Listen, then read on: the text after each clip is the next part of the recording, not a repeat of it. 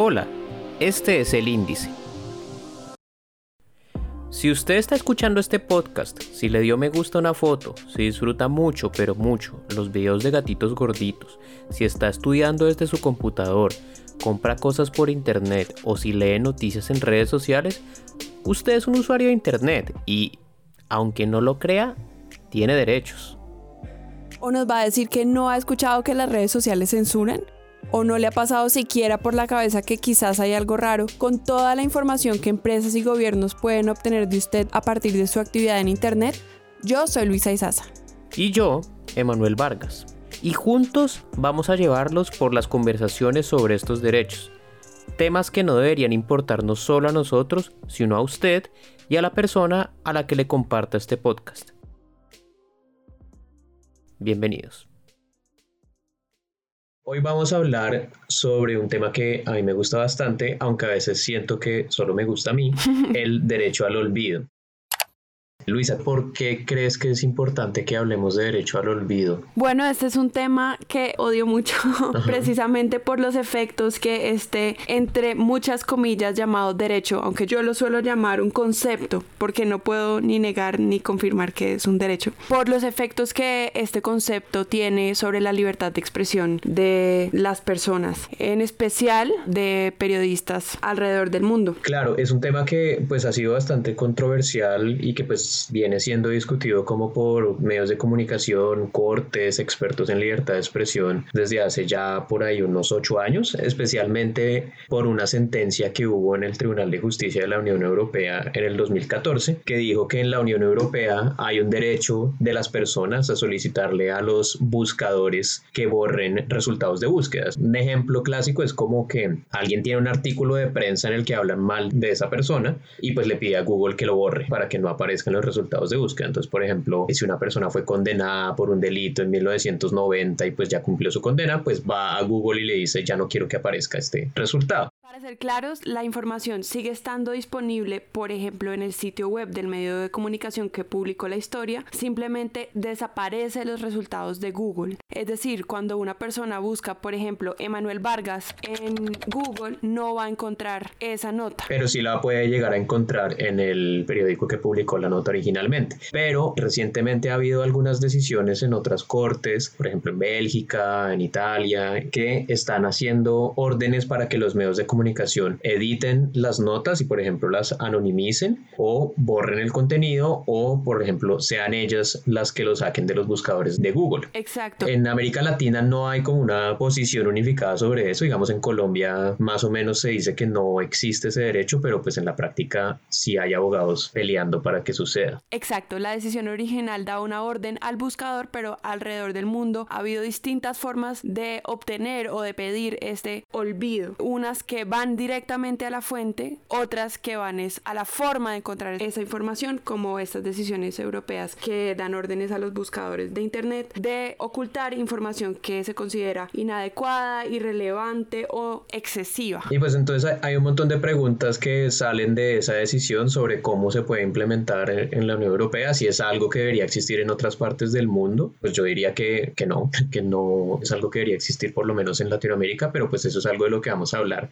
precisamente hoy porque pues estamos con una víctima del derecho al olvido en Uruguay. Estamos con Fabián Werner. Fabián Werner es periodista, director de Sudestada, un medio de comunicación uruguayo, es corresponsal de Reuters en Uruguay y también es presidente de CAINFO, que es una organización de libertad de expresión en ese país. Hola Fabián, ¿cómo estás? Hola Luisa Emanuel, ¿cómo están? Gracias por la invitación a charlar de este tema hoy. Gracias a ti. Bueno Fabián, arranquemos, de al grano. ¿Qué fue lo que le pasó a Sudestada? ¿Qué, qué pasó con el derecho al olvido en el caso de ustedes? Bueno, pasaron dos cosas simultáneas prácticamente. Una que involucra el derecho al olvido, que es este tema en el que han empezado a, trabajar ustedes, y otro tuvo que ver con la ley de, derechos de autor de los Estados Unidos. Google nos notificó en el mes de octubre que nos habían desindexado, que habían retirado de su buscador dos investigaciones periodísticas de su estada, una por una supuesta violación de derechos de autor en Estados Unidos y otra en aplicación de este reglamento europeo por una supuesta violación de, datos personales en Europa. En ambos casos se trataba de investigaciones periodísticas de interés público sobre lavado de dinero que involucraban a estudios jurídicos uruguayos, tanto en un caso que se conoció popularmente en, la región como Lavallato, este caso de corrupción que comenzó en Brasil y después se fue extendiendo a, toda la región,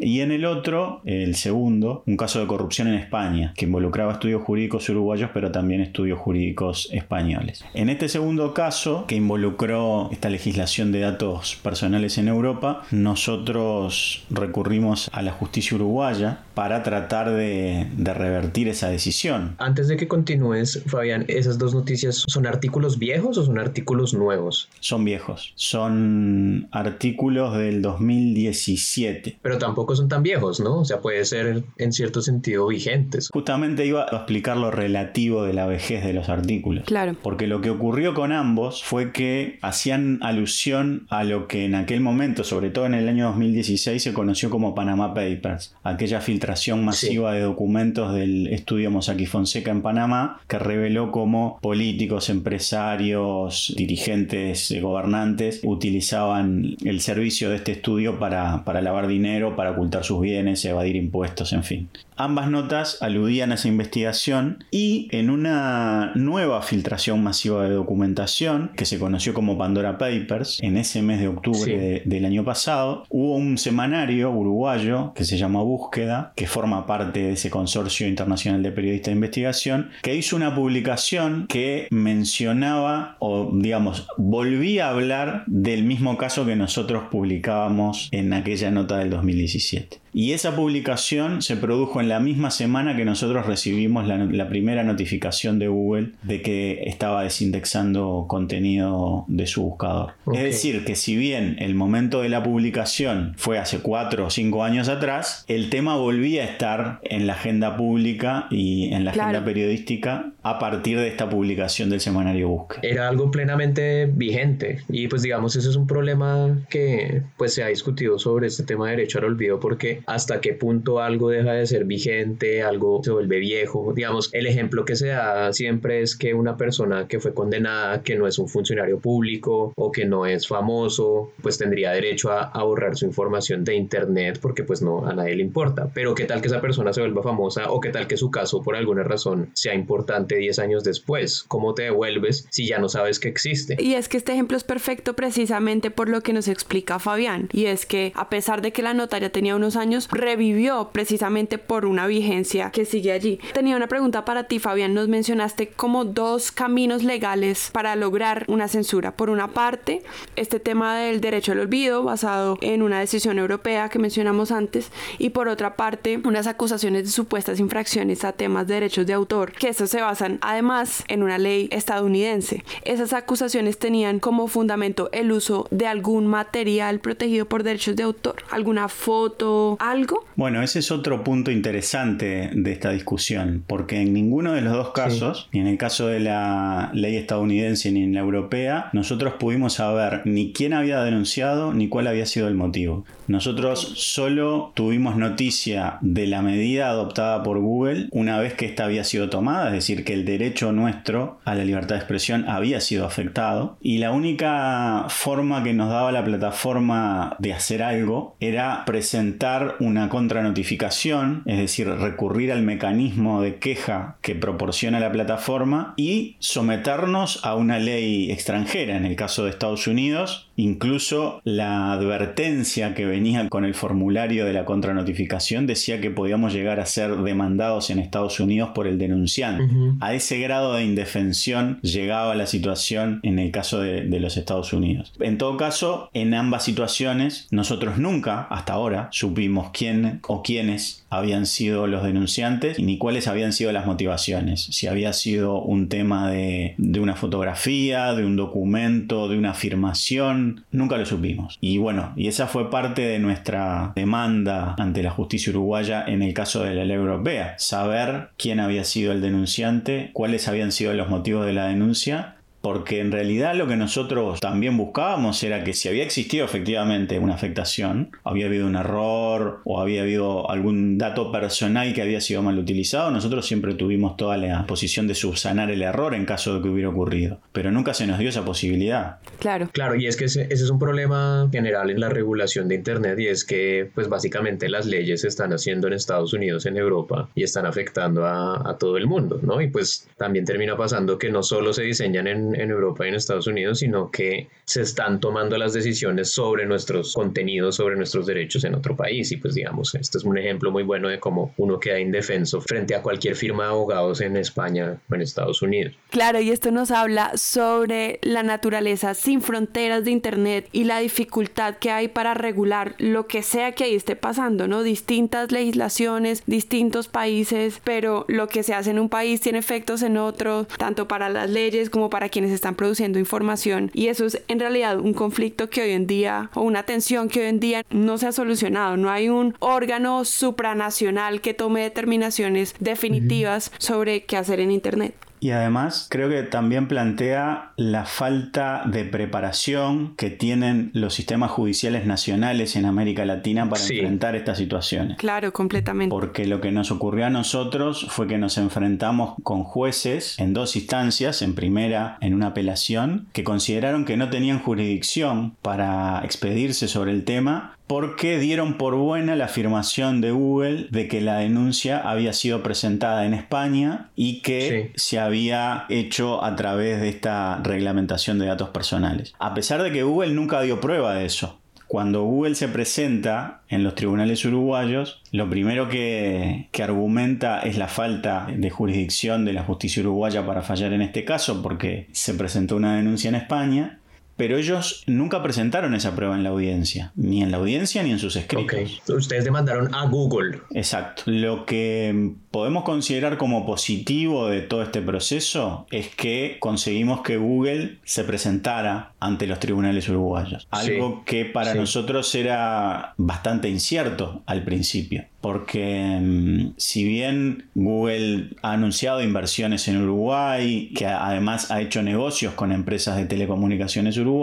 nunca había ocurrido una situación como esta, mucho menos para un medio de comunicación. Entonces cuando nosotros citamos o convocamos, presentamos la demanda y, convocamos a, Google a la audiencia, la verdad es que no teníamos certeza de que la empresa iba a comparecer ante la audiencia. Eso finalmente ocurrió, así que fue muy bueno. Claro, y de hecho precisamente eso es algo que Google hace en casi todos los procesos judiciales en el mundo. De hecho, cuando fue este caso en la Unión Europea, ellos decían que ellos no tienen nada que ver porque sus servidores están en Estados Unidos. Ahora pues nuevamente pues están aplicando esa forma de pensar en algunos otros lugares, digamos en algunas cortes en, en Colombia alguna vez lo, lo, alegaron también, pero pues la mayoría de las cortes por lo menos han reconocido que tienen negocios en ese país y por eso tienen que aparecer. Es interesante porque llega, o sea, se presenta a los tribunales en Uruguay, pero para decir ustedes no tienen ninguna jurisdicción acá. También lo que dice Manuel, eso era algo que sucedía en Colombia en casos como de derecho al olvido y otros casos donde se ha vinculado a las plataformas. Muy al principio era esa posición como nosotros aquí no tenemos nada que ver, nuestros servidores están en otra parte, aquí solamente hay una oficina comercial, pero se han dado cuenta que esa posición, al menos aquí en Colombia, no les ha resultado tan buena porque en últimas dejan de defenderse, dejan de dar su opinión, su posición.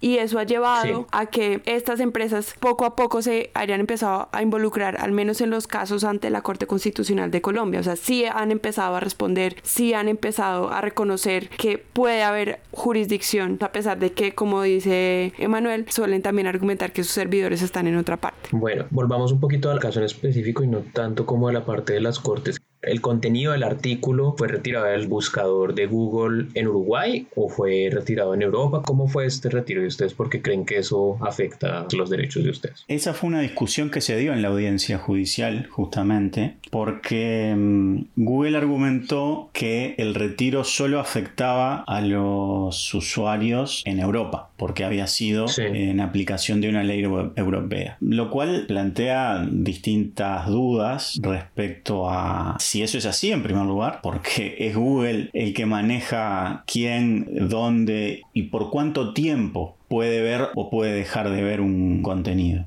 Porque vamos, esto es de por vida. O sea, no, va a haber un momento en que Google decida volver a indexar el contenido en su buscador. Nunca más los usuarios de Internet de la Unión Europea van a poder encontrar ese resultado en Internet. No sabemos cuáles son los términos de búsqueda que bloqueó el buscador. No sabemos si es un nombre, si es una empresa, si es un caso, si es sudestada, no sabemos. Ellos no lo aportan en la audiencia. Ellos dicen que la justicia uruguaya, entre otros argumentos, la justicia uruguaya no tiene que entrometerse en el caso porque los usuarios uruguayos de Google sí pueden encontrar el contenido cuando lo buscan. Y acá se plantea otra gran cuestión. ¿Quién o cuál es el, sujeto de derecho afectado? ¿Y dónde está? Porque quienes denunciamos, quienes presentamos la acción de amparo ante la justicia uruguaya, fuimos su estada, que es un medio periodístico uruguayo radicado en Uruguay y que publica desde Uruguay,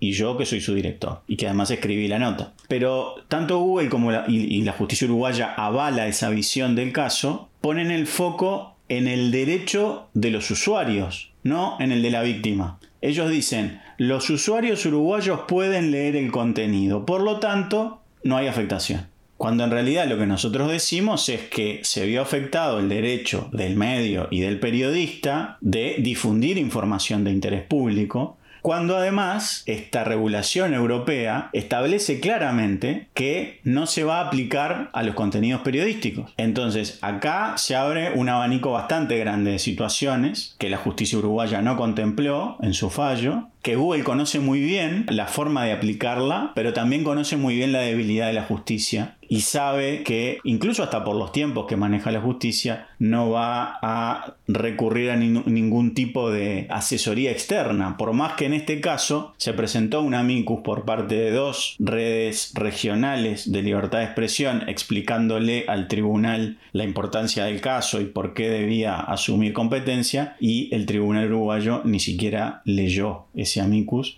por lo tanto no considera los argumentos que estaban planteados ahí. Por eso yo también hablaba de la situación complicada que tenemos los países de América Latina cuando recurrimos a nuestros sistemas judiciales, porque hay pocos antecedentes y los antecedentes que hay son totalmente regresivos. La Corte lo que no tiene en cuenta es que ahí el última se está bloqueando el derecho de ustedes a difundir, ¿no? O sea, decidir a, a, qué público le quieren llegar. Y pues digamos es aplicando una ley de otro lado, pero pues afecta a una persona que está ubicada en Uruguay y que pues debería tener como una protección de las Cortes uruguayas para poder llegar a donde quiera. También ignora los estándares interamericanos de libertad de expresión que habla de que la libertad de expresión en Internet, primero, la reconoce en Internet naturalmente, pero aparte sin límite de frontera. Y en este caso claramente se establece una frontera. Lo que pasa fuera de Uruguay a nosotros no nos interesa. Claro, claro. Si se puede leer en Uruguay, si se puede encontrar en el buscador de Google desde Uruguay, listo, no hay afectación de derechos y pasemos a otro tema. Y eso creo que es un antecedente complicado. Sí, esto es lo que se conoce como la doble dimensión de la libertad de expresión garantizada precisamente por esos estándares y que la justicia uruguaya la está desconociendo completamente. ¿Y qué es esto? Y es que la libertad de expresión no solo es un derecho para las personas que reciben los contenidos, sino también para las personas que se expresan, va en ese doble camino.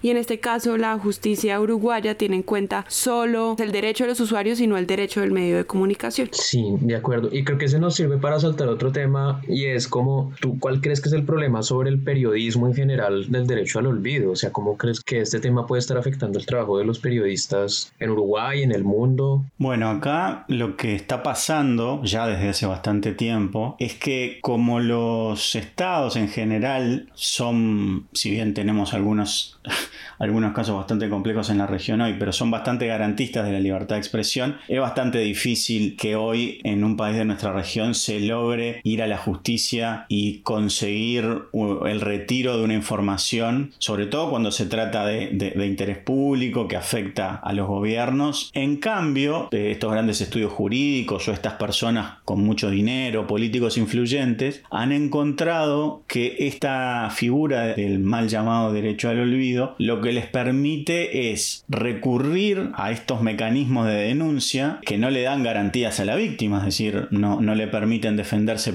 antes de la notificación, que hacen muy difícil revertir la decisión inicial, salvo que uno tenga la posibilidad, como en nuestro caso, de ir a litigar a España, cuando en realidad no, no debería ser así. Y lo que consiguen es restringir la circulación muchísimo de los contenidos periodísticos, porque restringir o retirar un resultado de, búsqueda de, Google implica casi en todo el mundo que más del 90% de la gente no lo va a tener en su pantalla para decidir si lo quiere leer o no. Porque acá de lo que estamos hablando es de usuarios de Internet que escuchan hablar de un tema y lo primero que hacen, la conducta reflejo que tienen es voy a buscar en Google a ver qué hay de ese tema. Ponen unos términos de búsqueda y los primeros 10, quizá 20 resultados que le arroja el buscador son los que consulta. En este caso, si el resultado, si el contenido periodístico no está entre esos primeros resultados, no lo va a leer nunca. Claro, el paralelo que se suele hacer ahí es si yo voy a una biblioteca y voy a buscar un libro, pero no sé cómo llegar a ese libro, está perdido en la biblioteca, pues es prácticamente lo mismo que no tener el libro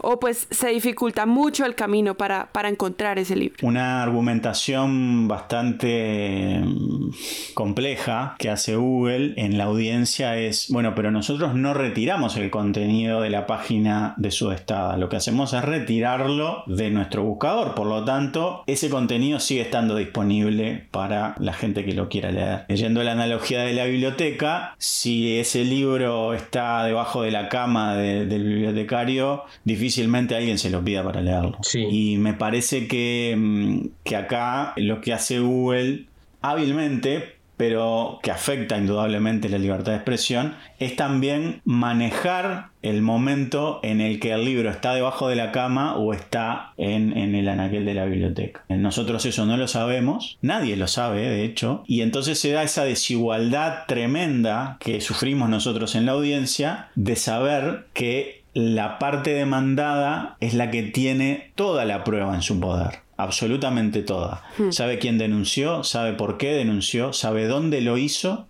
sabe qué términos de búsqueda denunció, o sea que sabe cuándo se ve el contenido y cuándo no, y además tiene la capacidad de reponerlo cuando quiere. Entonces es muy difícil en esas condiciones acceder a un juicio igualitario, en donde las partes tienen las mismas posibilidades de defenderse, y además también tiene la posibilidad económica de elegir cuál es la jurisdicción que más le conviene para, hacer la demanda. Pedirle a un medio independiente, digital de Uruguay que vaya a demandar a España, evidentemente es una denegación de justicia y eso es algo que nosotros planteamos también, ¿no? El acceso a un recurso judicial efectivo que en este caso la justicia uruguaya no nos dio. ¿Y ustedes creen que, por ejemplo, si fuera a existir un derecho al olvido, debería ser con solicitudes frente al medio de comunicación? ¿Que eso sería mejor? ¿O, o que es algo que debería seguir siendo como en los buscadores? Debería tener las garantías del debido proceso que tiene una demanda judicial en nuestros sistemas de justicia. Que haya una denuncia, que haya posibilidad de responder esa denuncia. Probablemente la razón, si fue legítima, haya sido algo que se podía subsanar de manera muy sencilla, no retirando el contenido del buscador. Por eso también yo decía que este mecanismo está siendo usado para ocultar información que no se puede retirar de los portales porque ya es muy difícil que eso suceda, pero lo que sí se puede hacer es restringir muchísimo la circulación. Hoy, en España o en cualquier parte de la Unión Europea, si hay alguien que quiere leer algo sobre estas personas que están mencionadas en la investigación de su estado, si no va directamente a su destada, si no hay alguien que le diga, mirá, se había publicado esta nota en tal sitio en Uruguay, seguramente no pueda leerlo y quizás se trate de información relevante hoy para los ciudadanos, para los políticos o para los jueces españoles pero a través de esta decisión de Google lo que se hace es evitar que eso esté accesible. Fabián, a propósito de la pregunta de Emanuel, que Emanuel te dice, bueno, si hubiera lugar a un derecho al olvido, ¿te parece mejor que fuera ante el medio o qué te parece mejor? Me gustaría conocer tu opinión sobre en qué casos crees que de pronto sí podría estar justificado un derecho al olvido. Esta me parece una pregunta muy interesante para un periodista, para alguien que ha trabajado además en una organización de libertad de expresión. La escritora Met Leta Jones se refiere al derecho al olvido como redención digital. Básicamente ahí la pregunta es si una persona está condenada de por vida a ser perseguida por un error del pasado. Entonces me gustaría mucho conocer la opinión de un periodista sobre este tema porque precisamente iniciamos esta conversación hablando de un caso que parecía que ya habían pasado algunos años, pero que la realidad nos muestra que sigue siendo relevante. Bueno, en varios países de América Latina ha habido antecedentes de alusiones o de reivindicaciones del derecho al olvido, por ejemplo, en el caso de mujeres que habían sido víctimas de pornovenganza. Cuando se distribuyen videos íntimos o audios íntimos, y pasados los años, por la razón que sea, eso se vuelve a, la actualidad y se, se, vuelven a distribuir esos contenidos cuando la persona en realidad había sido víctima, ni siquiera acusada por un delito. En Uruguay no ha habido casos de ese tipo. Creo que cuando se trata de temas de interés público, de políticos, de gobernantes, creo que el derecho al olvido no debería aplicarse nunca. Porque muchas veces se habla de, la intimidad como una de las probables razones justificadas para aplicar el derecho al olvido.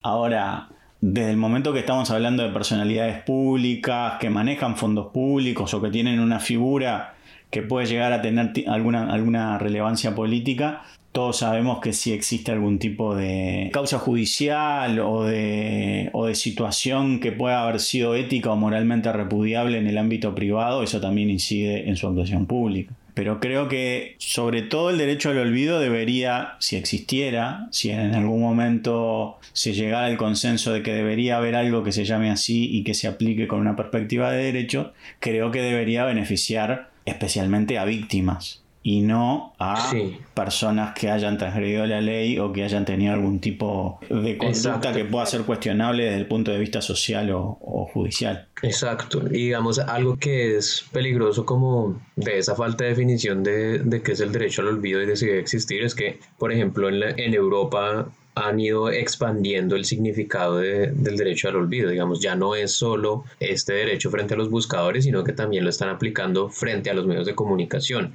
Hay un caso que es bastante preocupante y emblemático ahorita, que fue en Italia, con un medio de comunicación que se llama Prima Danoi, que está haciendo cubrimiento sobre un caso judicial muy reciente que había pasado hacía dos años y recibió una solicitud para desindexar esa, esa nota, o sea, sacarla del, del, buscador de Google y pues no lo quiso hacer porque pues dijo esto es un tema que en, en, la Unión Europea es para los, los buscadores. Entonces recibió una demanda y perdió. ¿sí? Las cortes italianas dijeron ellos tenían que, que quitar el contenido. Y lo que pasó después fue que con ese resultado en las cortes mucha gente se sintió avalada para empezar a demandar ese medio de comunicación. Ese medio de comunicación recibió 200 solicitudes de borrar contenidos y 40 de esos terminaron en cortes y el medio terminó en la quiebra y terminó cerrado porque pues no podía responder a todas esas solicitudes.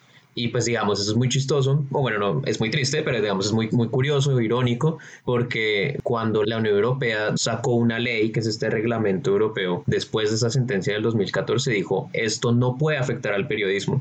O sea, no puede ser algo que, que, el periodismo pues, se vea afectado ni que se termine borrando noticias de los medios de comunicación. Y pues digamos, curiosamente ese caso después, en noviembre, fue avalado por el Gran Tribunal de, de Derechos Humanos de, de, Europa, que es el Tribunal Europeo de Derechos Humanos. Dijeron que, que estaba bien, que estaba bien hacer ese tipo de, de borrados de contenidos. Y eso es muy peligroso porque pues le da como el aliento a, abogados en otras partes del mundo para hacer este tipo de solicitudes. Y genera una industria de profesionales que se especializan en presentar pedidos de retiro de contenido en, en Internet tanto en plataformas como Google como en redes sociales. Sí, y yo quería hablar de eso porque hay como una empresa que se ha vuelto famosa en los últimos años que se llama Eliminalia. No sé si has escuchado sobre ella. No, no había escuchado. Es una empresa española que se ha dedicado a precisamente intentar borrar de internet el pasado de algunos de sus clientes a través de intimidación, a través de recursos legales como los que ustedes mismos vieron. Entonces, por ejemplo, llegan a un medio de comunicación, digamos colombiano, pues que ha sido mi experiencia, y le dicen, es que según la decisión del Tribunal Europeo, ta, ta, ta, ta según eh, la ley de derechos de autor estadounidense, y es que usted está sometido a esto y es que lo vamos a demandar, puede que tengan o no tengan razón, pero la sola solicitud resulta bastante intimidante para muchos medios de comunicación y esto sucede alrededor de todo el país y con lo que digo, seguramente sucede en muchas otras partes. Esta es una empresa española. Entonces sí han creado como toda una industria, una profesionalización de intimidación para lograr borrar el pasado de Internet.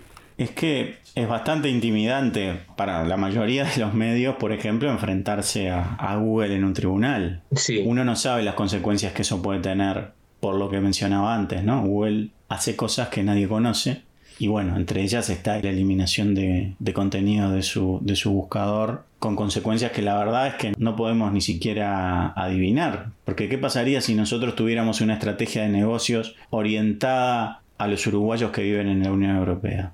Por ejemplo, que tuviéramos una campaña de, como tienen muchísimos medios, de aliados o de, o de socios o de contribuyentes y estuviéramos generando contenido de interés para uruguayos que viven en la Unión Europea para vincularlos con Uruguay de distintas maneras. Nos hubiesen bombardeado el modelo de negocio. No es el caso, pero, pero digo, podría haber sido perfectamente. Fabián, por curiosidad, me gustaría preguntarte si ustedes reciben esta clase de solicitudes, ya sea a través de firmas de abogados, como esta empresa Eliminalia, o directamente de personas involucradas, es decir, si reciben casos de personas pidiendo que se borren notas que ustedes han escrito y, y cómo lo manejan. Nosotros recibimos hace unos años, casualmente casi por los años de publicación de, esas notas que, fueron retiradas, un pedido de un estudio de abogados uruguayo que estaba vinculado a un caso de corrupción también en España. Y el planteo fue a través de un emisario ex periodista que, que, ahora tiene una agencia de comunicación corporativa y el planteo fue que aquella información tenía contenido inexacto y que nos pedía que la retiráramos porque si no se hacía la despublicación de esa nota ellos estaban evaluando presentar una demanda judicial en Uruguay. Lo que nosotros respondimos en aquel momento era que no había ninguna razón para retirarla, que la información que se había publicado era totalmente cierta y que ellos estaban en todo su derecho de plantear un, pedido de, derecho a respuesta o, incluso presentar una demanda judicial, que nosotros no teníamos ningún problema. Eso no, no sucedió, no sé, ni se retiró la nota, ni se presentó la demanda judicial y pocos meses más tarde la justicia uruguaya, a pedido de la justicia española, realizó un allanamiento en el estudio jurídico en Uruguay y ese abogado terminó reconociendo que había lavado 8 millones de dólares para una, un, político español. Pero ese es el único antecedente que nosotros tenemos de pedido de retiro de publicaciones. En el último tiempo nos apareció, después que, ocurrió este caso, apareció una persona en, Instagram mandándonos en, mensajes directos diciendo que era enviada de, alguien que habíamos mencionado en un artículo hacía años, que hablaba de un, de un caso judicial en Argentina que, se, que había sido archivado y por lo tanto teníamos que retirar esa información. Pero nunca pudimos confirmar que esa persona fuera quien decía ser, ni que estaba en representación de quien decía representar y por lo tanto no, no tomamos ninguna medida, ni siquiera respondimos ese mensaje porque además lo asociamos también a que estaba el tema de Google en, ese momento bastante vigente, o sea que, y no volvimos a, recibir ningún pedido similar. Sí, es que como que esas, firmas de abogados que utilizan estas técnicas como que recurren mucho al miedo y también como al desconocimiento que puede haber de la ley por parte de muchos medios de comunicación o periodistas, ¿no? Como que le dicen a uno una ley de la Unión Europea o, o es que yo tengo derecho a que me borren porque lo tengo pues realmente puede ser intimidatorio y pues obviamente en general las demandas judiciales pueden ser muy intimidatorias para los medios, ¿no? Porque puede llevar a pagar sumas que lleven a la quiebra, como este caso que les decía en Italia, ¿no? Sí, en el caso de Uruguay, además, hace muchos años que fueron despenalizados los delitos de comunicación, por lo tanto los periodistas no podemos ir presos por publicaciones que realicemos y solo se puede recurrir a la justicia civil pero aún así tenemos el derecho de, probar la verdad de lo que publicamos. O sea que es muy difícil que una denuncia judicial hoy en Uruguay implique una condena para un periodista o el retiro de una publicación. Por eso creo que también este tipo de mecanismos de, de derecho al olvido pueden resultar muchas veces mucho más efectivos que una, que una presentación ante un juzgado. Y eso es precisamente por otro problema que como en muchos lugares del mundo las leyes de, de difamación, de temas de injuria y calumnia son como favorables para la libertad de expresión, hay gente que está acudiendo a estas leyes de protección de datos personales para presentar las demandas que, que ya no pueden presentar por difamación. Entonces, pues hay casos en Inglaterra, hay casos en Hungría, en Rumania, donde demandan diciendo que lo que publicó el medio de comunicación es un dato personal y tiene que borrarse. Porque, digamos, esta ley de derecho al olvido está dentro de una ley mucho más grande, que es la ley de protección de datos personales, que es más o menos que dice que la información sobre uno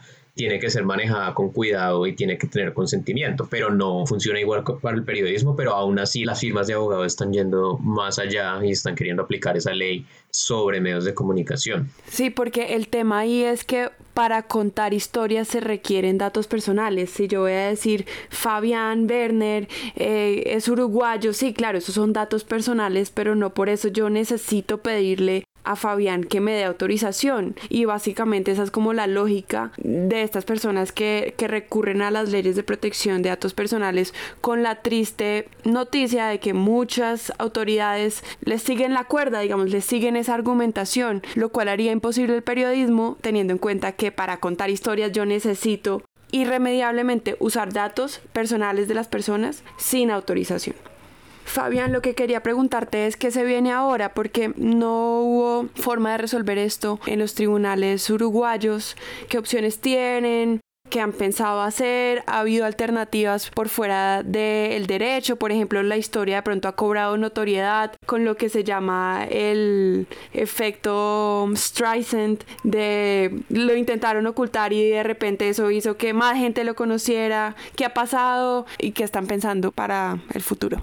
Sí, en el momento de la, de la, denuncia pública, sobre todo, que nosotros hicimos cuando ocurrieron estas cosas, las noticias, obviamente las investigaciones fueron muchísimo más leídas, creo que incluso que en el momento de la publicación hubo una distribución en redes sociales amplísima, nos invitaron a programas de radio y de televisión, o sea, en, ese sentido, en el momento de, de, Kikazo, y hubo coberturas periodísticas de las audiencias, o sea, el, el efecto en Uruguay fue exactamente inverso al que que se había buscado. En lo que estamos ahora es en analizar cuáles son las perspectivas que tiene el caso. Obviamente en Uruguay esas perspectivas ya, ya no existen porque hubo un dictamen de un tribunal de apelaciones que, reafirmó la, sentencia de primera instancia. Lo que estamos analizando ahora es si existe la posibilidad de recurrir a, la Comisión Interamericana de Derechos Humanos y cuál es la, forma de, plantear el caso. Porque mm, con varias organizaciones de libertad de expresión y de derechos digitales que hemos estado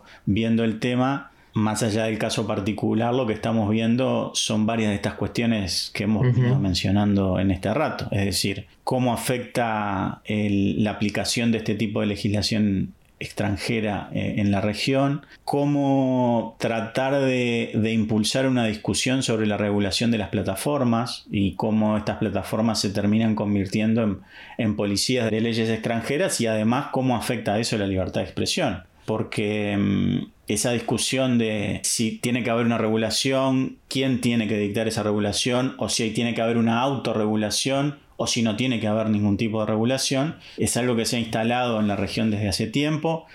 Tenemos un diálogo de las Américas que ha propiciado el relator que ustedes conocen bien, el amigo Pedro Vaca. Y bueno, creo que eso es una instancia interesante y muy oportuna para discutir estos temas. Y creo que desde la sociedad civil y desde el periodismo nosotros tenemos un papel a jugar ahí. Por eso creo que también es interesante ver las posibilidades que tiene este caso como un emergente de una situación que creo que se va a hacer cada vez más usual en nuestros países y desde allí poder colaborar o, aportar una visión que pueda hacer que eso no suceda finalmente, que logremos una regulación de plataformas que sea mucho más garantista para los derechos humanos y para la libertad de expresión y que se pueda empezar a trabajar periodísticamente con muchas más certezas que las que tenemos hoy. Porque lo que nos pasó a nosotros en Uruguay con este tema le puede pasar a cualquier periodista en cualquier parte de la región. Así que la perspectiva que nosotros tenemos hoy es más de trabajar para aportar en esa discusión y eventualmente llegar con un caso o con un, o con un tema a, la comisión, que bueno, que revertir el resultado, que en realidad a esta altura depende de que Google entienda que hubo una afectación a la libertad de expresión y que como ellos dicen, los primeros defensores de la libertad de expresión dijeron en la audiencia, que efectivamente eso sea así, que, que entiendan que lo que hubo aquí fue eh, una afectación al, derecho a la libertad de expresión de un periodista y un medio Uruguay.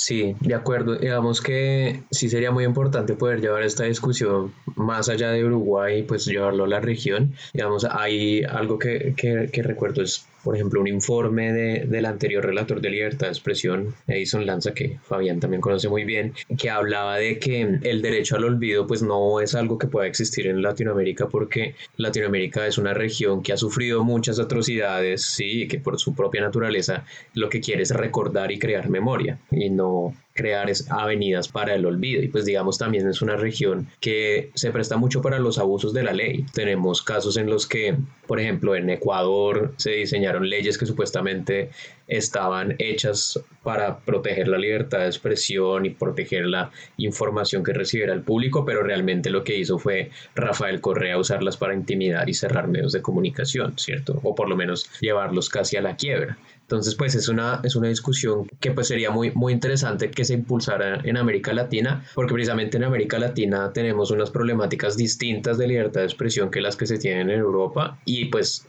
que en muchos casos ha, ha llevado como a, a, ser como el estandarte de lo que debería ser más garantista, mientras que en Europa como que a veces se piensa como más de una perspectiva de la privacidad, de la protección, de la seguridad y no tanto como de, del público hablando. Sí, y está el riesgo que, mencionabas antes de lo que pasó con el medio italiano. Creo que el, periodismo en América Latina está en una situación de vulnerabilidad muy grande en buena medida después de la pandemia también, pero la crisis de los medios que pasa en muchos sentidos por la falta de sostenibilidad o por las dificultades para tener financiamiento, hacen que una demanda o un, o un caso de este tipo pueda generar la quiebra del medio o pueda provocar un desprestigio en este momento en el que hay muchos gobernantes en América Latina que apuestan al desprestigio del periodismo este tipo de avanzadas y de, y de ataques contra el periodismo también pueden generar crisis de desprestigio que también hagan que los medios independientes terminen cerrando. Entonces creo que en definitiva y a la larga de lo que estamos hablando es de calidad democrática, de,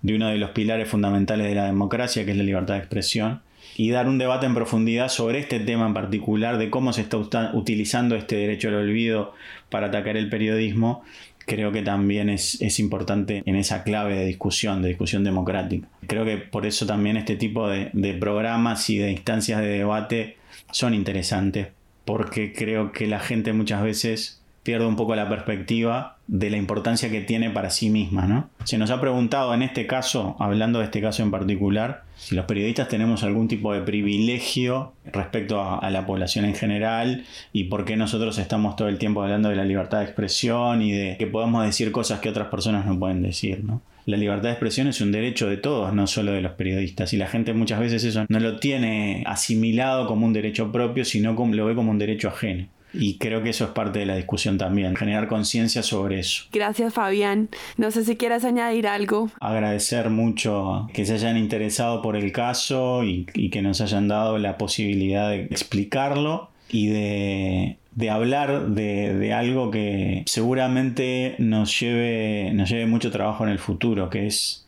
enfrentar este tipo de modalidades de censura o de... que creo que en definitiva es eso, ¿no? Lo que hubo acá fue una censura que no, no implicó el retiro de la publicación, sino el bloqueo de su circulación que el resultado es más o menos el mismo. El producto periodístico sigue existiendo, pero es como si no existiera si no hay nadie que lo lea. Y lo que se hizo aquí fue eso, fue restringir la circulación para que lo lea la menor cantidad de gente posible.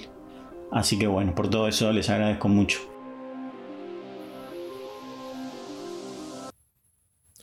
Acaban de escuchar El Índice, un podcast en el que nos preguntamos por nuestros derechos humanos en el mundo digital. En la conducción de este episodio estamos Luisa Izaza, investigadora de Linterna Verde, y yo, Emanuel Vargas, codirector del 20. La postproducción es de Paula Villán y Sara Trejos de Sillón Estudios. El diseño es de Robina Neme. El Índice es una iniciativa del Índice de Derechos Digitales, una alianza de la que forman parte el 20, la Fundación para la Libertad de Prensa, Fundación Carisma, de Justicia, Linterna Verde y el Centro de Internet y Sociedad de la Universidad del Rosario. Los contenidos y opiniones expresadas son responsabilidad del 20 y no necesariamente reflejan los puntos de vista de las otras organizaciones integrantes del índice. Gracias por escuchar.